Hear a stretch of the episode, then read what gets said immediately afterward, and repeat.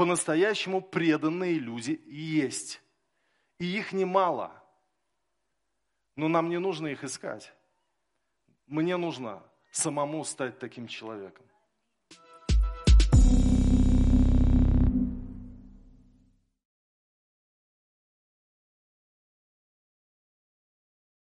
Я сегодня буду проповедовать на тему, где найти человека, кому бы довериться.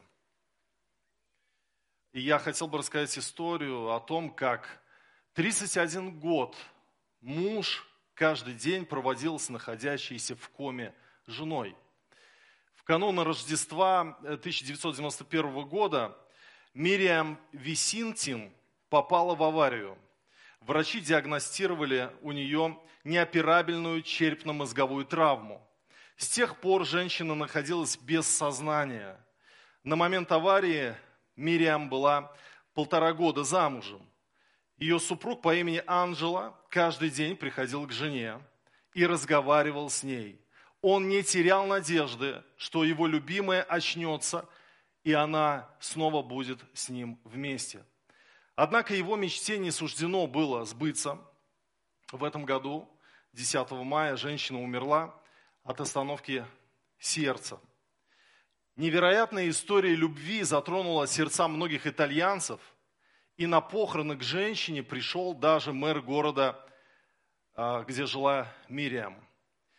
И он сказал такие слова. «Меня поразила преданность мужчины, увековеченная в ежедневных жестах любви. Теперь я точно знаю, у человечества еще есть шансы. 31 год, изо дня в день Анжела приходил к своей спящей жене и разговаривал с ней. По-настоящему преданные люди есть. Но мне, как христианину, как верующему человеку, не нужно их искать, чтобы опереться на них. Мне нужно самому стать таким. Существует проблема в христианстве под названием соблазн. Иисус однажды сказал, если кто соблазнит одного из малых сих, тому лучше жернов на шею и в море бросить его. Настолько это ценно, ну, сохранить человека во спасении, не подставив ему подножку своей а, порочностью. И место Писания, на которое я сегодня хочу, хочу сослаться, куда хочу вас повести, это притча мудрого Соломона, 20 глава, 6 стих. В нашей синодальной Библии написано так. Многие хвалят человека за милосердие, но правдивого человека кто находит? А в новом русском переводе сказано иначе, другой смысл раскрывается. Многие зовут себя преданными, но где найти человека, кому бы довериться? И вот э, интересно, что э, перевод этого текста, он э, несет мысль о самовосхвалении, которое присуще мног, многим людям. Давайте вспомним фарисеев в одни Христа, которые э, ну, хвалились своим милосердием. И во второй фразе стиха как бы с горечью констатируется, что среди таких любителей хвалиться своим милосердием немного сыщется действительно милосердных, действительно правдивых, действительно преданных. То есть многие хвалятся преданностью, но на самом деле таких людей немного, которые поистине преданные, кому на самом деле можно было бы довериться. Кому можно вообще довериться? Кто праведник не просто во Христе Иисусе, а по-настоящему – исполняет то, что говорит. Преданный, верный, чистый, непорочный. И вот интересно, что вот мысль этого стиха о самовосхвалении, да, что многие хвалятся. И по-настоящему духовный человек не будет говорить о своих достоинствах. Он не будет говорить о своих плодах. Посмотрите на мои плоды. Он не будет говорить о своей значимости – а ты кто? Я уже столько лет верующий. Я епископ, а ты кто? По-настоящему духовный человек просто живет по-христиански. Просто живет по-христиански. И, вы знаете, одно из самых трудных текстов Нового Завета – это место Писания про жало в плоть Павла. Кто думает, что такое жало в плоть Павла? И даже вот этот вопрос, вы встречали его в послании к Коринфянам, он сейчас разделит нас во мнениях, да? Но немногие обращают внимание на главную цель или смысл того, что хотел сказать Павел. Во втором Коринфянам, в 12 главе, в 7 стихе он пишет, «И чтобы я не превозносился чрезвычайностью откровений, дано мне жало в плоть, ангел сатаны, удручать меня, чтобы я не превозносился. И все рассуждают над тем, кто такой ангел сатаны. Может, это болезнь, может быть, это гонение, может быть, это еще что-то. Но главную цель, о чем здесь написано, как бы она упускается из вида. А апостол Павел говорит, Бог позволил этому жалу э, быть в моей плоти для того, чтобы я не превозносился. То есть для Бога настолько важно, чтобы человек не превозносился, что он даже ну, э, какие-то методы странные для нас, может быть, избирает. Но для него важно, э, каким образом человек будет себя вести, когда он будет переживать больше и больше благословения. Чтобы он не хвалился, чтобы он не был тщеславным, чтобы его характер – был скромным. По-настоящему духовный человек – это скромный человек. Он не будет разглагольствовать о своих достижениях. Наоборот, он, этот человек по-настоящему преданный, по-настоящему а, верующий, он будет простым в отношении людей и не будет смотреть свысока, он будет любить людей, продолжать служить им, какие бы чрезвычайные откровения он не переживал. Мы часто любим говорить о мистике, а ты переживал это, а ты не переживал. А, но главное в мистике, знаете что? Это сохранение себя в Божьем характере. Кротость, скромность, воздержание, целомудрие. И тогда твоя мистика она прекрасна. В другом случае, когда ты мистику выкладываешь на первый план, ты становишься достаточно таким странным человеком. И э, есть история о святом Антонии, пустынножителе. Это тот человек, который первым основал монашество на Востоке и он так сильно хотел Богу угождать. Он постился, ничего не ел, уединялся, эм, значит, аскезой занимался, отказывал себе во многом. Но однажды он услышал голос Божий, и Бог ему сказал, ты недостаточно праведен и несовершен так, как башмачник из Александрии. Он говорит, что? Башмачник в Александрии, в столичном городе? там, где ну, мирская жизнь, как он может быть святее меня? Я пойду поучусь от него. Может быть, он знает что-то, чего я не знаю, как угодить Богу. И он пошел в Александрию, нашел этого башмачника и говорит ему, ну давай, рассказывай мне, как ты достиг святости, как ты так угождаешь Богу. Он говорит, я? Я не знаю, я простой бедный человек, бедный башмачник. Он говорит, ну расскажи, как ты живешь. Он говорит, я, собственно, как я живу? Как все. Я утром просыпаюсь, молюсь за город, за семью. Потом благодарю Бога за все. Иду и начинаю работать. И работаю. Вообще, вот я просто врать не люблю. Я всегда говорю честно. Я, я люблю правду. Ну а по сути я вообще ничем не отличаюсь от других. Я простой человек. Я детей учу Бога бояться, соблюдать заповеди Его, любить Его. А так, в общем-то, ничего у меня такого уникального нет. И вот, вот, вот посмотрите, а Бог сказал этому пустыножителю, который вот он все уже методы испробовал по угождению Богу своей аскезой, что вот этот человек лучше тебя. Поэтому нам нужно понять, какой характер у настоящего преданного человека. Он не хвастлив, он прост, он скромен. И вот а, здесь интересно, написано, многие хвалят человека за милосердие, снова в синодальном переводе, да? Но правдивого человека кто находит? И дальше, седьмой стих. Праведник ходит в своей непорочности, блаженны дети его после него. Вот истинное достоинство человека узнается лишь после его смерти и главным образом в его детях. Поэтому обожествлять человека, даже если он исцеляет своей тенью людей, великий помазанник, великий там пастор, не стоит. Не стоит. Потому что вот только, об этом учит Библия. В Евреям 13.7 написано, почитайте, ой, извините, поминайте наставников ваших, которые проповедовали вам Слово Божие, взирая на кончину их жизни, подражайте вере их. А в «Премудрости Сираха», это такая неканоническая книга в Библии, написано, прежде смерти никого не ублажай. Поэтому вот нам нужно понять, нам нужно понять, что строится вера наша не на человеке, каким бы он нам ни казался преданным, а, верным, праведным, наша вера строится не на человеке, не должна строиться на человеке.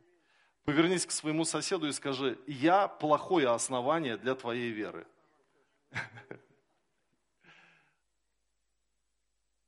Вы знаете, я все еще погружен в произведение Достоевского и братья Карамазова, там есть интересный эпизод. Вообще начинается книга с того, что Алеша идет в монастырь и находит для себя там откровение в лице отца Засимы, старца Засимы. Он влюбляется в его образ, потому что Засима это, это такой старец, от него веет теплотой, принятием. Он Божий человек, с ним охота просто сидеть и слушать его с утра до ночи. И он служит ему, он помогает ему, он, он, он находится просто рядом с ним. Он обрел веру в его лице. И случается следующее. Старец Засима умирает. И тело его воссмердело буквально быстро. А для Алеши соблазн, потому что все говорят, как? Если он был святой, он не должен был э, пахнуть после смерти, а он воссмердел. И Алеша соблазняется, а потом он уставший после такого дня искушений приходит снова в монастырь, и в монастыре читается Евангелие о, Кане, о браке в Кане Галилейской, как Иисус пришел с Марией. Помните этот эпизод из Евангелия? И читается этот эпизод. И он слышит это, сам встает на колени, молится и впадает в транс. Это как бы сон, но это не сон. Он видит он видит свадьбу, он видит, э, как э, все светло и красиво, веселые люди.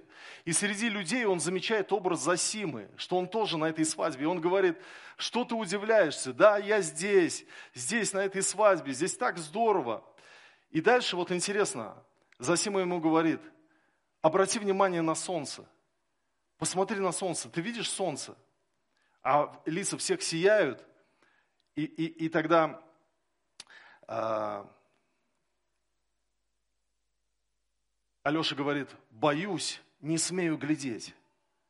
Не бойся его, страшен величием перед нами, ужасен высотой своей, но милостив бесконечно, нам из любви уподобился и веселится с нами. Воду в вино превращает, чтобы не пресекалась радость гостей. Новых гостей ждет, новых беспрерывно зовет и уже на веки веков.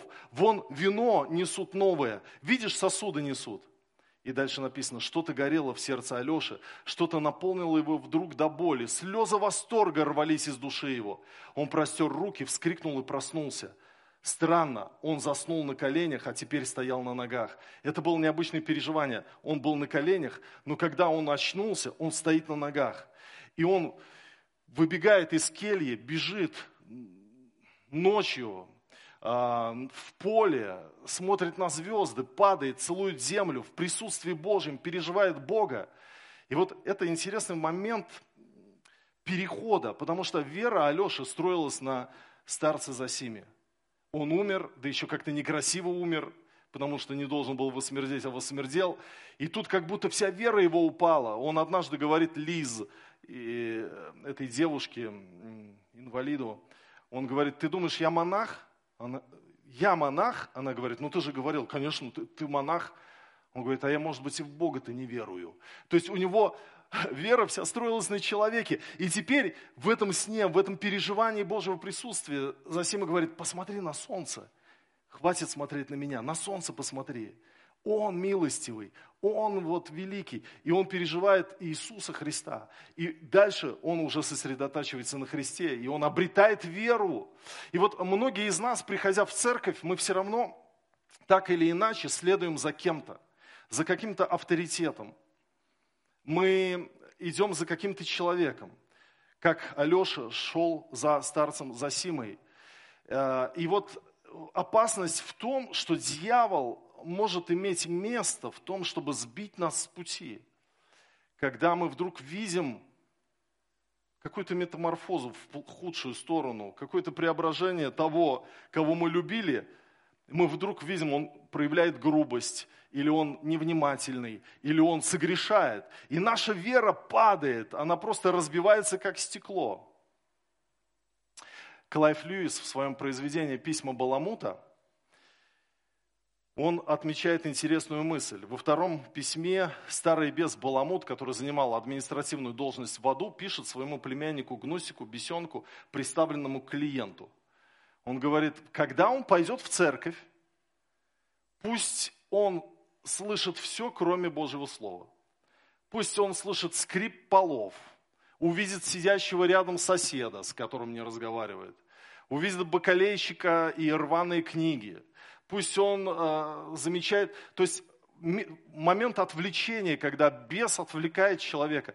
И вот это на самом деле э, тактика дьявола, чтобы сбить тебя с пути, чтобы ты главное не познал, главное не увидел, чтобы ты соблазнился о христианах и сказал, был я у них, вот они такие сякие, да? Но так и не встретился со Христом, потому что истинное основание веры – это Иисус Христос не человек, не какой-то лидер, не кто-то из людей. В книге пророка Иеремии в 17 главе, в 5 стихе написано, «Так говорит Господь, проклят человек, который надеется на человека, и плоть делает своей опорою, и которого сердце удаляется от Господа». Когда наше сердце удаляется от Господа, когда мы строим свою веру на человеке, и все, и потом целый мир рушится, мы уже Бога не видим. Однажды я прочитал книгу Уильяма Лобдела «Как я потерял свою веру». Э, книга о журналисте, который расследовал церковные скандалы, связанные с педофилией и мошенничеством среди священников. И я был потрясен до глубины души, прочитав эту книгу. Во-первых, из-за самого такого явления, что такое вообще может в церковном мире происходить, как такие страшные грехи. А во-вторых, из-за факта, что некогда горячий журналист, христианин, верующий, исполненный Духа Святого, мог стать атеистом по причине соблазна. Он разуверился в Боге, он потерял, утратил свою веру. Он в своей книге пишет и об истории, и он, он все, у него сбился фокус, он пишет, уже почти тысячелетие конклав кардиналов Римской католической церкви, повинуясь молитвам и Духу Святому, избирает пап. Некоторые из них впоследствии были прославлены как святые, но другие оказались убийцами, папа Иоанн XII, садистами, папа Урбан VI, прелюбодеями, их так много, что и не перечислишь. И человек, встречаясь с такой фактологией, встречаясь с такой статистикой, говорит, что? Какая церковь? Там все прогнившие лицемеры – но на самом деле, пока церковь существует на земле, она всегда будет похожа на шахматы. В ней есть белые и черные поля, есть святые и грешники, невозрожденные от духа, люди и благородные люди. И бывает, что белые фигуры оказываются на черных полях, а также бывает, что белые фигуры побеждаются черными. И э, поэтому, друзья, церковь – это богочеловеческий организм, где есть и плевелы – где есть и истинное зерно. И Бог знает своих, и жатва будет в конце. Когда, когда Господь вот, Он отсепарирует, Он отделит овец от козлов. А нам нужно идти за Господом и уповать на Него. А давайте откроем Евангелие от Матфея, 23 главу, и прочитаем с 8 по 10 стихи. Иисус говорит, а вы не называйтесь учителями, ибо один у вас учитель, Христос. Все же вы братья. И отцом себе не называйте никого на земле, ибо один у вас Отец, который на небесах. И не называйтесь наставниками, ибо один у вас наставник – Христос. О чем эти слова? Неужели христианам теперь запрещены такие обращения, как отец, учитель, наставник? Ребенок твой идет в школу, и ты ему говоришь, не вздумай называть учителя учителем. А меня отцом никогда не называй. Написано, не называйте. Конечно же, нет. Речь не об этом. Но мы должны отдавать себе отчет в том, что настоящий учитель у нас один. Это Христос. Настоящий Отец на небесах. Один поистине наставник – это Христос. Никакой человек не является идеальным учителем или отцом, или наставником. Вы скажете, неужели все лукавые делатели, неужели нет ни одного человека, кому можно было бы довериться? И вот мы снова возвращаемся к притчам 20 главе, 6 стиху. Многие зовут себя преданными, но где найти человека, кому бы довериться? И это риторический вопрос. На него мы ответим так. По-настоящему преданные люди есть. И их немало. Но нам не нужно их искать. Мне нужно самому стать таким человеком. Поэтому, когда у тебя есть такой запрос, где святые, где вот преданные, они есть, но не фокусируйся на этом. Потому что только по кончине жизни их мы берем ну, по-настоящему с них пример. Как написано, да? Поминайте наставников ваших, которые дошли до конца. Мы все еще не дошли до конца. У всех есть шанс упасть, потерять свое лицо. У меня был случай, когда учился в институте, в первом. Я хотел как-то проповедовать, но не знал как. А, и тут я захожу в аудиторию, и сидит парень из параллельной группы, но у нас как бы общее экономическое отделение было, вот факультет, поэтому мы с той группой, с механиками, мы тоже вместе, у нас общие пары были. И тут на перемене никого нет, а он сидит с открытой Библией. Я так обрадовался. А, я нашел верующего, я нашел брата, я не знаю, кто он. Просто я подошел к нему и говорю, привет, как тебя зовут? Он мне представился. Я говорю, ты читаешь Библию? Он говорит, да, это самая лучшая книга в мире. Я говорю, истину говоришь. И я считаю так же. Он говорит, вот я читаю, но я читаю также и Бхагавад-гиту, и Коран, и я считаю, что эта духовная литература всем нам очень помогает. Я говорю, Бхагавад-гита и Коран не помогает, только Библия. Да нет, нет. Он был убежденным, поэтому он говорит, нет, нет, ты, ты, ты ошибаешься. И вот Библия говорит, чтобы мы были вегетарианцами. Я говорю, где? И он мне начал какие-то там места, Писания показывать. Я говорю, нет, это неправда. Мы стали с ним спорить. Я говорю, давай мы встретимся с тобой, еще пообщаемся. Мы встретились с ним на набережной, пошли гулять. И я спорил с ним и понимаю, что вот моих убеждений как будто не хватает, чтобы его убедить. Я говорю, ладно, Жень, слушай, приходи к нам на домашку, у нас верующие собираются, мы вместе общаемся по Библии, по Слову Божьему. Он, а где, когда? Я ему сказал, он приходит на домашку. Пришел на домашку, и мы все сидим, общаемся. а у нас были, знаете, вот приближенные, была врач, Э, одна, э, был один подполковник, такие вот люди, которые в церковь еще не укоренены, но на домашку уже ходили. И вот мы общаемся, и я думаю, ну, Жене надо предложить молитву покаяния. Пусть он верит во все, во всех богов, но он же в Иисуса Христа тоже верит. Я говорю, Жень, ты же веришь в Иисуса Христа? Да. Я говорю, смотри, написано, чтобы мы покаялись и приняли его в свое сердце. Ты хочешь? Он говорит, хочу. И, в общем, он покаялся. А потом я чувствую, надо за крещение Духом Святым молиться. За то, чтобы он заговорил на иных языках. Я говорю, вот смотри, Деяние 2 глава, написано, что вот они исполнились. Хочешь? Хочу. Начали молиться, из него бесы стали выходить. В общем, сокращая длинную историю его освобождения, я хочу сказать, что Женя освободился. Он потом все другие книги убрал, он стал истинным таким поклонником Иисуса Христа. Он испытывал горящий внутри огонь Духа Святого. Настолько он сильно был поглощен Богом. Но однажды он попал на наше членское собрание нашей новообразованной в 90-х годах церкви. И это было просто фиаско. Потому что, знаете, я очень рад за вас, что вы не являетесь участниками членских религиозных партсобраний. А тогда было это так, когда половина людей, верующих, на другую половину поднимали перст и говорили оскорбительное, когда пастора поливали грязью, а кто-то его защищал. И это была такая грязная а, такое, э, собрание, где, где друг друга оскорбляли. И он, когда это все увидел, он потом подошел ко мне и сказал, Сергей, я больше никогда не буду ходить в церковь. И не то, что он потом в православную пошел, он никуда не пошел, он в мир ушел. И потом уже я понял, что я не верну его. Я, не я пригласил его на это членское собрание, кто-то другой. Это была такая ошибка. Это, но, с другой стороны, вы знаете, мы не избежим, Бог будет нам показывать, что упование на человека – это проклятие. Проклят кто надеется на человека, и плоть делает своей опору.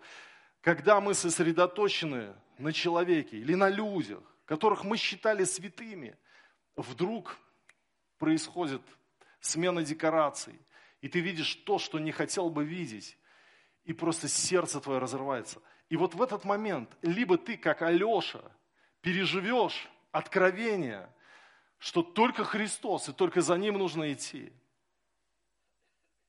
Либо, как Женя, твоя вера превратится в осколки.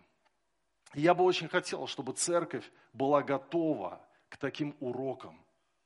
Потому что мы однажды, каждый, столкнемся с человеческим фактором. И здесь будет вот точка бифуркации. Я теперь не могу быть прежним. Я не уповаю на этого человека. Я должен дальше идти. А за кем идти? Преданного человека по-настоящему. Кто найдет, на которого можно положиться? И Господь говорит, я скала, я твое основание. Аминь. Давайте мы поднимемся и помолимся.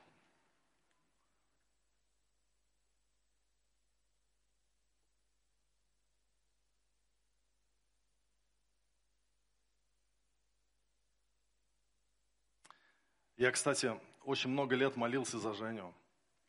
И однажды мы с ним после 20 лет разлуки встретились. Я очень обрадовался. Он не церковный человек, но он все-таки вернулся к Богу.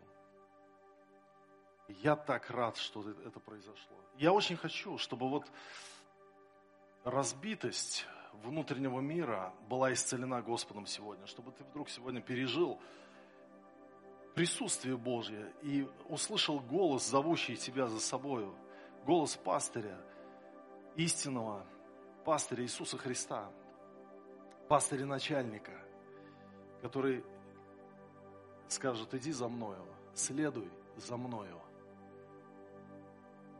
И ты вдруг поймешь, моя вера во Христе, что бы ни происходило во внешнем мире, какие бы ни были коллизии в церковном мире, я иду за моим Господом Иисусом Христом. Аминь. Аллилуйя. Господь, мы уповаем на Тебя. Мы сегодня все склоняемся перед Тобой и признаем, что только Ты единственная опора и основание нашей жизни. И мы хотим, Господь, идти за Тобою. Мы не хотим поклоняться человеку. Мы не хотим быть зависимыми от веры человека, Господь. Потому что человек изменчив. Сегодня он святой, а завтра он может стать злодеем. Каждый из нас должны совершать свое поприще ежедневно, умерщвлять свою плоть, простираться к Тебе, хранить свое сердце от гордости, тщеславия, самовосхваления.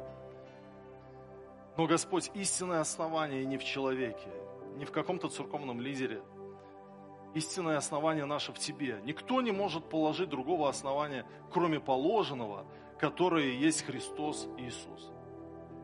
Мы склоняемся перед Тобой, мы признаем, Господь, что Ты истинное основание наше.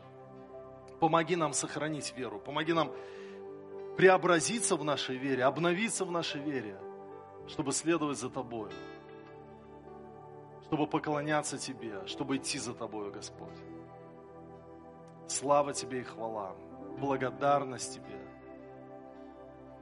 Исцели каждое сердце. Может быть, была причинена боль, кто-то пережил отверженность, кто-то пережил смущение. Боже, дай перевести свой взгляд с человека на Тебя, увидеть солнце правды, увидеть Тебя милостивого, любящего Иисуса Христа, преданного по-настоящему, на которого по-настоящему можно положиться и кому по-настоящему можно доверять. Отцу нашему, учителю нашему, наставнику нашему, Господу нашему. Слава Тебе и хвала за все. Отец, Сын и Дух Святой. Аминь.